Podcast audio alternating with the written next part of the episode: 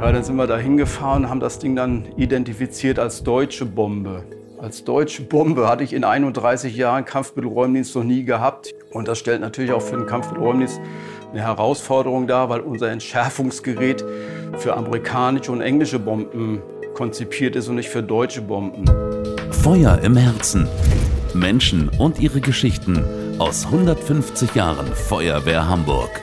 Mein Name ist Anna Rüther und ich nehme Sie mit in den Alltag der Feuerwehr.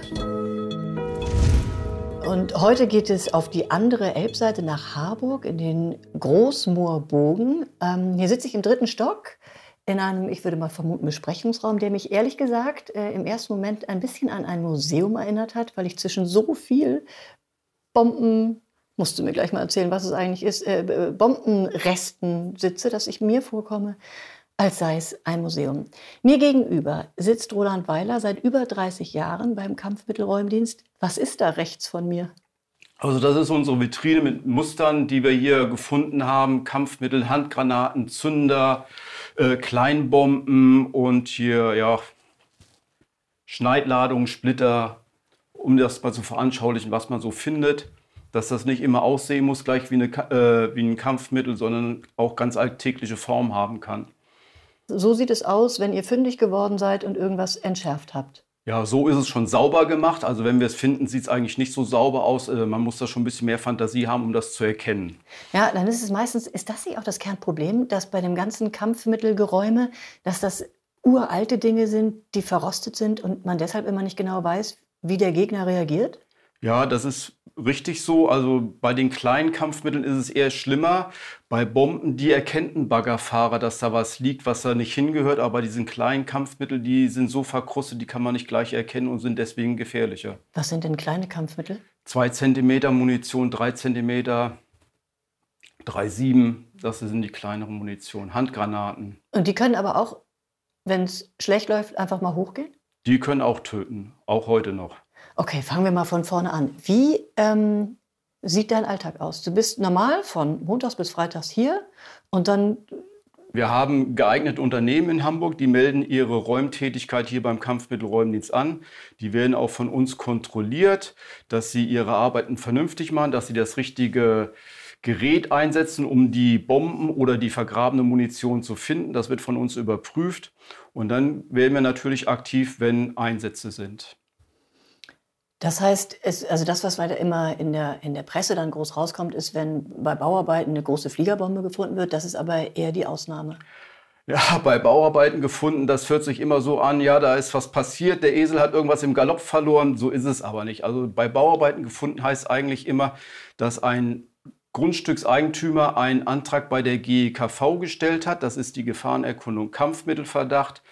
Dort werden dann die Luftbilder herangezogen und geguckt, ob da was liegen kann. Und so ein Luftbild, das muss digitalisiert werden, das muss georeferenziert werden. Und wenn ich dann was im Gelände finde, muss ich das auch von dem Bild letztendlich ins Gelände übertragen. Da muss, ich, muss einer rausgehen, muss das einmessen. Dann wird dieser Punkt untersucht mit Feldstärkenmessgeräten. Und wenn ich dann ein Messergebnis habe, wird das aufgegraben und dann, wenn ich Glück habe, liegt da eine Bombe. Also da ist viel Arbeit vorher passiert, und es heißt dann immer bei Bauarbeiten gefunden, also es passt nicht so richtig zusammen. Ja, das stimmt, aber ich finde es schon auch bezeichnend, dass du von Glück sprichst, wenn eine Bombe gefunden wird. Also dann, wenn, wenn das große Glück äh, passiert ist, dann kommt ihr und dann ähm, beginnt dann genau, also wir kommen dann, wenn jetzt so ein geeignetes Unternehmen sagt, es hat eine Bombe gefunden, dann gucken wir uns das erstmal an, ob das auch wirklich so ist. Wir identifizieren das Objekt, wir bestimmen die Größe und damit ist letztendlich auch, äh, muss der Sicherheitsradius und die Warnzone festgelegt werden.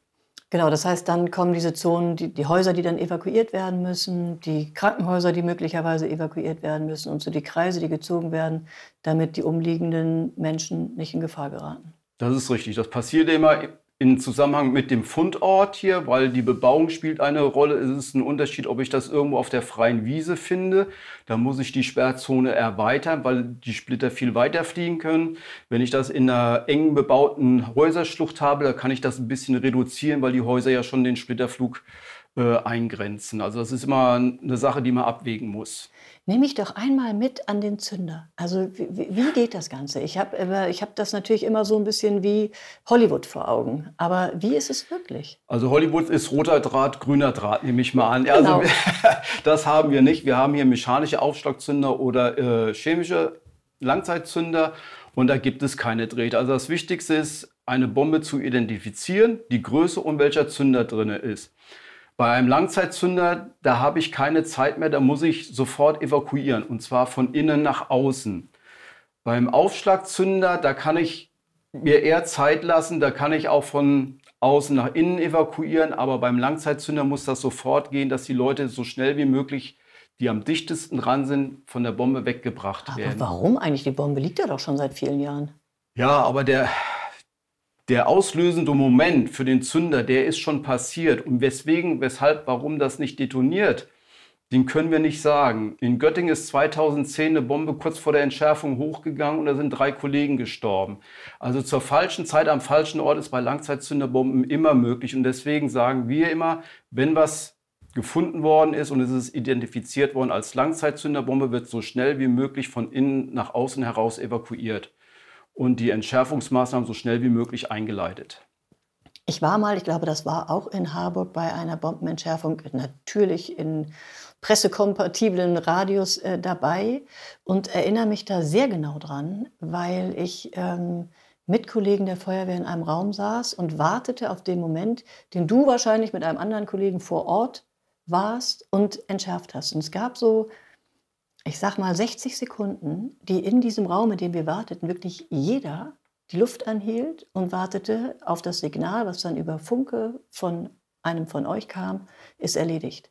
Man konnte das im Raum spüren, wie alle aufgeregt, nervös und angespannt waren. Ich meine, wie ist das für dich vor Ort? Ja, wenn man vor Ort ist, dann ist das bei so einer Langzeitzünderbombe überhaupt, sag ich mal, dann ist man, man hat ein technisches Problem vor sich, darauf ist man fokussiert, also ich jedenfalls, und dann versucht man die Schritte zu erledigen, um das Problem zu lösen. Dann denke ich nicht an irgendwas anderes, dann bin ich fokussiert auf das Teil. Und wenn das dann vorbei ist, dann, ja, dann ist das Adrenalin da, man kann nicht schlafen, man muss das halt irgendwie abbauen und ja, nächsten Tag geht es wieder zur Arbeit. Geht es deiner Frau auch so, wenn sie weiß, hm, da ist ein Langzeitzünder, er muss wieder Ja, das weiß sie nicht. Das, also die kriegt das ja mit. Ich rufe dann an, es wird später hier, wir haben eine Bombe, aber was das ist, das sage ich dann nicht. Aus guten Gründen. Ja, das ist ja schon, schon besonders. Also es gibt natürlich, äh, wahrscheinlich ist es gefährlicher, Taxifahrer zu sein und den ganzen Tag im Hamburger Straßenverkehr unterwegs zu sein. Also die Zahlen sprechen ja für sich, aber nichtsdestotrotz, das glaube ich schon besonders, wenn man weiß, wenn es schief läuft, ist ja, also die Statistik ist natürlich eindeutig auf unserer Seite. Also die Fachkräfte, die sich damit auskennen, die sterben weniger wie die Nicht-Fachkräfte. Also einer, der jetzt irgendwo mit einer Sonde auf den Acker geht und sondiert und was findet, der stirbt eher als ein Fachkundiger. Was ist denn eigentlich der Alltag? Der Alltag sind ja nicht die großen Fliegerbomben. Nee, der Alltag ist hier äh, Rohrwaffenmunition, Stabbrandbomben, äh, 30 Pfund Bomben, Brandbomben, das ist so der Alltag. Und wie sieht da der Alltag aus? Ja, bei diesen 30 Pfund Brandbomben, die sind halt gefährlich, dass die aussehen wie ein Feuerlöscher, oftmals verwechselt werden. Wenn die in der Sonne liegen, können die aufplatzen, sie dampfen. Und dieser Dampf, die da, der da entsteht, der ist äh, ziemlich giftig. 50 Milligramm eingeatmet äh, reicht, um die Lunge zu verätzen, dass man dran sterben kann. Äh, das ist halt so der Alltag, da muss man halt schon aufpassen. Wie häufig gibt es das? Also ich habe noch nie eine Bombe gefunden und auch nichts, was ähnlich war. Ja, wir haben so circa 200 Einsätze im Jahr. Also ist das fast jeder Arbeitstag, wo was gefunden wird. Und das sind dann aber, wenn ich jetzt hier in die Vitrine gucke, ebenso die, die kleinen Sachen, die ich möglicherweise gar nicht identifizieren würde. Genau. Ja. Passieren da kuriose Geschichten? Passieren da Dinge, dass an ungewöhnlichen Orten von ungewöhnlichen Menschen Ungewöhnliches gefunden wird? Ach, wir hatten jetzt schon, das ist längere Zeit her, mit den Magnetanglern hat Oma, Opa der Enkelin so einen Magneten geschenkt hier, um Magnet zu angeln. Das erste Mal irgendwo in die Alster reingeschmissen, gleich eine Handgranate dran gehabt. Das sind so eine Sachen hier. Magneten macht man nicht mehr von der Handgranate ab. Das wird dann zusammengesprengt. Da war das Weihnachtsgeschenk oder Geburtstagsgeschenk, das war dann gleich kaputt und weg. Die haben das aber sofort auch gemerkt und ja. haben sich richtig verhalten ja, sozusagen. Genau. Gibt es Dinge, die du nach Feierabend mit nach Hause nimmst? Also gibt es was, was du, was bemerkenswert war, dass du es auch deiner Frau noch erzählst? Ja, und zwar hatten wir, das war der 31.08.2020 ein Einsatz. Da kam um 13.59 Uhr kam ein Einsatz, Falkenbergsweg, wäre eine Bombe gefunden worden. Da ist ein Kollege hin, hat dann auch schnell gemeldet, ja, das ist eine Bombe, aber ich weiß nicht, was das ist. Irgendwas stimmt da nicht. Für eine englische passen die Maße nicht. Und dann, die ist doch so mit Ziegelbruch beklebt. Also man konnte zwar sehen, dass es eine Bombe ist, aber nicht genau die Maße nehmen. Ja, dann sind wir da hingefahren, haben das Ding dann identifiziert als deutsche Bombe. Als deutsche Bombe hatte ich in 31 Jahren Kampfmittelräumdienst noch nie gehabt hier. Und das stellt natürlich auch für den Kampfmittelräumdienst eine Herausforderung dar, weil unser Entschärfungsgerät für amerikanische und englische Bomben konzipiert ist und nicht für deutsche Bomben. Dazu muss man wissen, deutsche Bomben haben transversal den Zünder, das heißt im zylindrischen Teil ist der Zünder eingebracht und amerikanische Bomben und englische Bomben haben den Zünder vorne in der Spitze oder hinten im Heck. Und unsere Entschärfungsanlage ist halt darauf ausgerichtet, vorne oder hinten zu entschärfen, aber nicht an der Seite. Und da mussten wir uns was einfallen lassen. Und dann hat die Bombe natürlich auch noch zwei Zünder gehabt. Das war dann schon ein langer Tag, sage ich mal, der dann nach 18 Stunden letztendlich zu Ende war. Und gab es eine Erklärung für eine deutsche Bombe? Verliert Wir vermuten, das ist nur eine Vermutung, dass das vielleicht ein Notabwurf war, aber da, andererseits haben sich da die Engländer und die Deutschen äh, Gefechte geliefert. Da ist das mal die Front in die eine oder die andere Richtung gegangen. Vielleicht war das auch mal so ein Hilferuf gewesen. Wir wissen es nicht. Ist für uns aber auch egal, sag ich mal. Da liegt eine deutsche Bombe mit zwei Zündern. Was damit ist, wissen wir nicht hier. Da können auch noch Zusatzzünder drin sein. Also, dass, wenn man sie entschärft, dass die Bombe dann detoniert. Das ist alles möglich und deswegen ist das für uns eigentlich absolut zweitrangig, wieso, weshalb, warum die da liegt hier. Sie liegt da und das ist das Problem, was beseitigt werden muss. Und es ist euch gelungen? Das hat gut geklappt, hat zwar insgesamt 18 Stunden gedauert, aber wir haben es hingekriegt. Es hat ja auch noch nie was nicht geklappt. Es hat noch nie was, ja, stimmt. Also Bis jetzt waren wir immer gut im Improvisieren, es hat immer geklappt. Also meistens dauert die Evakuierung länger als das Entschärfen. Also wir haben schon ein bisschen Zeit, uns was zu überlegen in der Zwischenzeit. Ja, das macht dann ja auch nicht mehr ihr, ne? Also ihr bestimmt den Radius. Wir bestimmen den Radius, genau, und dann ist die Polizei dran, das umzusetzen. Und in der Zwischenzeit können wir uns was überlegen, wie wir was machen, wenn wir von dem Standard abweichen. Ja. Weißt du, was ich noch nie verstanden habe? Immer wenn ich am Heiligen Geistfeld vorbeifahre, ist da entweder Dom und äh, ganz viele Besucher oder der Kampfmittelräumdienst. Ich der immer Kampfmittelräumdienst ist da selten. Das ist eine Firma, die nach Kampfmitteln sucht. Oder so. Oh, aber ich frage mich immer, dann, dann, suchen die und suchen die, offenbar äh, erfolglos, dann schütten sie es alles wieder zu, lassen den Dom stattfinden und danach suchen sie weiter. Ist ja, also ich wäre, mir, ich hätte ein besseres Gefühl, die würden mal fertig suchen und dann würde man weiter den Dom stattfinden lassen. Ja, das ist Sache des Grundstückseigentümers. Also, äh, Dich beunruhigt das nicht? Nein, also ich sag mal, da müsste man vielleicht auch ganz Hamburg erstmal evakuieren, Kampfmittelsondierung betreiben und dann in 100 Jahren kommen wir wieder. Also das ist so eine Gemengelage. Die Sachen liegen nun mal da. Sie liegen 70 Jahre da. Es passiert wenig Selbstdetonation. Und jetzt muss man abwägen, mache ich das so oder mache ich so? Seid ihr mal zu spät gekommen, wenn du sagst Selbstdetonation, dass ihr gerufen wurdet und also es gibt Selbstdetonation, das ist bekannt hier. Die letzte, die ich, von der ich weiß, ist, glaube ich, in Hessen. Das ist auf dem Acker. Also es ist eine Bombe einfach so detoniert. Das kann passieren. Das wird auch in Hamburg vielleicht mal passieren, weil überall passiert es ja auch. Wieso soll es in Hamburg nicht passieren? Aber letztendlich mehr wie äh, kontinuierlich zu suchen, geht nicht. Hm. Und wenn du dann sowas hörst wie in Göttingen, wo der Sprengmeister dann ja tatsächlich, das waren ja vermutlich zwei, ums drei. Leben gekommen ist, drei, drei, lässt sich ja wenigstens vermutlich fragend zurück.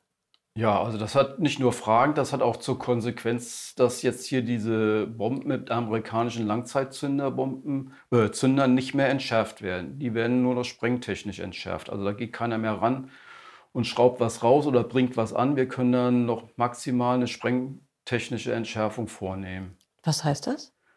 Da wird versucht, mit Sprengstoff den Zünder rauszusprengen, ohne dass die Bombe detoniert. Also wir haben da schon gute Erfahrungen mitgesammelt, ohne dass da was passiert. Das geht. Und was hatten die in Göttingen dann gemacht? Die wollten die mit einer Hochdruckwasserschneidanlage entschärfen. Das ist doch schon, äh, schon wirklich ungewöhnlich, wenn man einen Beruf hat, bei dem die, die Gefahrensuche der Alltag ist. Oder hast du dich da so dran gewöhnt, dass das gar nicht mehr präsent ist? Also man, man macht ja nicht auf als 16-Jähriger oder 17-Jähriger, ich will das jetzt werden. So ist es ja nicht hier. Das, das, das, da wächst man letztendlich so rein. Also ich bin hier Taucher und hier, dann gab es Cousteau-Filme, man will mal Taucher werden, dann taucht man irgendwann, dann muss man zur Bundeswehr, da willst du auch tauchen, dann machst du da Minentaucher und so wächst man da rein. Und dann kann man das irgendwo, wenn sich dann die Gelegenheit bietet, das weiterzumachen als Beruf. Ja, wieso sollst du eigentlich was anderes lernen? Dann mach doch das, was du schon kannst und so wächst man halt da rein. Würdest du das deinem Sohn empfehlen? Ja, würde ich auch empfehlen. Der ist beim Zoll. Also der Apfel fällt nicht, oder wie? Der, der macht das schon hier. Also der sucht hier die Drogenschmuggler. Also das Suchgehen hat er mitgenommen. Ja. Ja. Und deine Frau ist damit fein. Die hat das, die ist ja auch mit reingewachsen. Die, die hatte ist keine mit andere Wahl. Genau. Ja. Und seid ihr drei, ihr seid ja äh, zu, zu dritt an erster Front. Seid ihr da, gibt es einen Spezialisten? Also, oder hat jeder also so sein Es sind immer zwei Sprengmeister vor Ort und dann gibt es aber noch die Entschärfer, die helfen. So die Hochdruckwasserschneidanlage, die kann man nicht mit zwei Mann bedienen. Da braucht man mindestens noch drei andere Leute. Also sind dann fünf Leute äh, da, die mit entschärfen. Und äh, kann man jeden auf jeden Posten setzen oder ist jeder sein, sein Spezialist auf seinem Gebiet? Nee, also hier muss jeder alles können. Bis auf die Taucher. Da haben wir drei Stück, vier Stück. Äh, es muss nicht jeder tauchen können. Tauchst du privat noch? Ja, auch noch. Ich tauche auch hier noch, wenn es sein muss, aber das lasse ich den jüngeren Kollegen. Also ich habe gesagt, wenn es dann 20 Grad ist, das Wasser und drei Meter Sicht, dann tauche ich hier auch gerne. Ja, das, äh, da habe ich großes Verständnis für. Ich würde auch, ich finde auch, ab Wassertemperaturen unter 23 ja. Grad sollen wir andere tauchen gehen. Ähm, Roland, ich habe noch immer am Ende meines Gesprächs fünf Sätze, fünf äh, Fragen, die ich dich bitten würde zu beantworten. Bist du bereit? Ja, hoffe ich. Es kommt nichts Schlimmes auf dich zu. Ich bin bei der Feuerwehr Hamburg, weil. Weil es gut ist. Wenn morgens um drei ein Meldeeinlauf kommt, dann denke ich. Oh Gott. Mein Job schon mal an den Nagel hängen wollte ich als. Kommt jetzt immer mehr. Also jede Generation hat ihre Zeit und ich merke, so langsam wird es Zeit, dass man Abstand nimmt. Wenn ich nicht im Dienst bin, dann mache ich am liebsten eine rauchen. Zum 150. Geburtstag wünsche ich der Feuerwehr Hamburg. Ja, weiterhin unfallfreies Gelingen hier. Vielen Dank, dass du mir alles gezeigt hast, dass ich einmal in diesen Schrank rauf und runter gucken durfte und auf das alle Bomben sich immer so entschärfen lassen, wie ihr das gut und richtig findet. Danke. 150 Jahre Feuer im Herzen der Podcast der Feuerwehr Hamburg.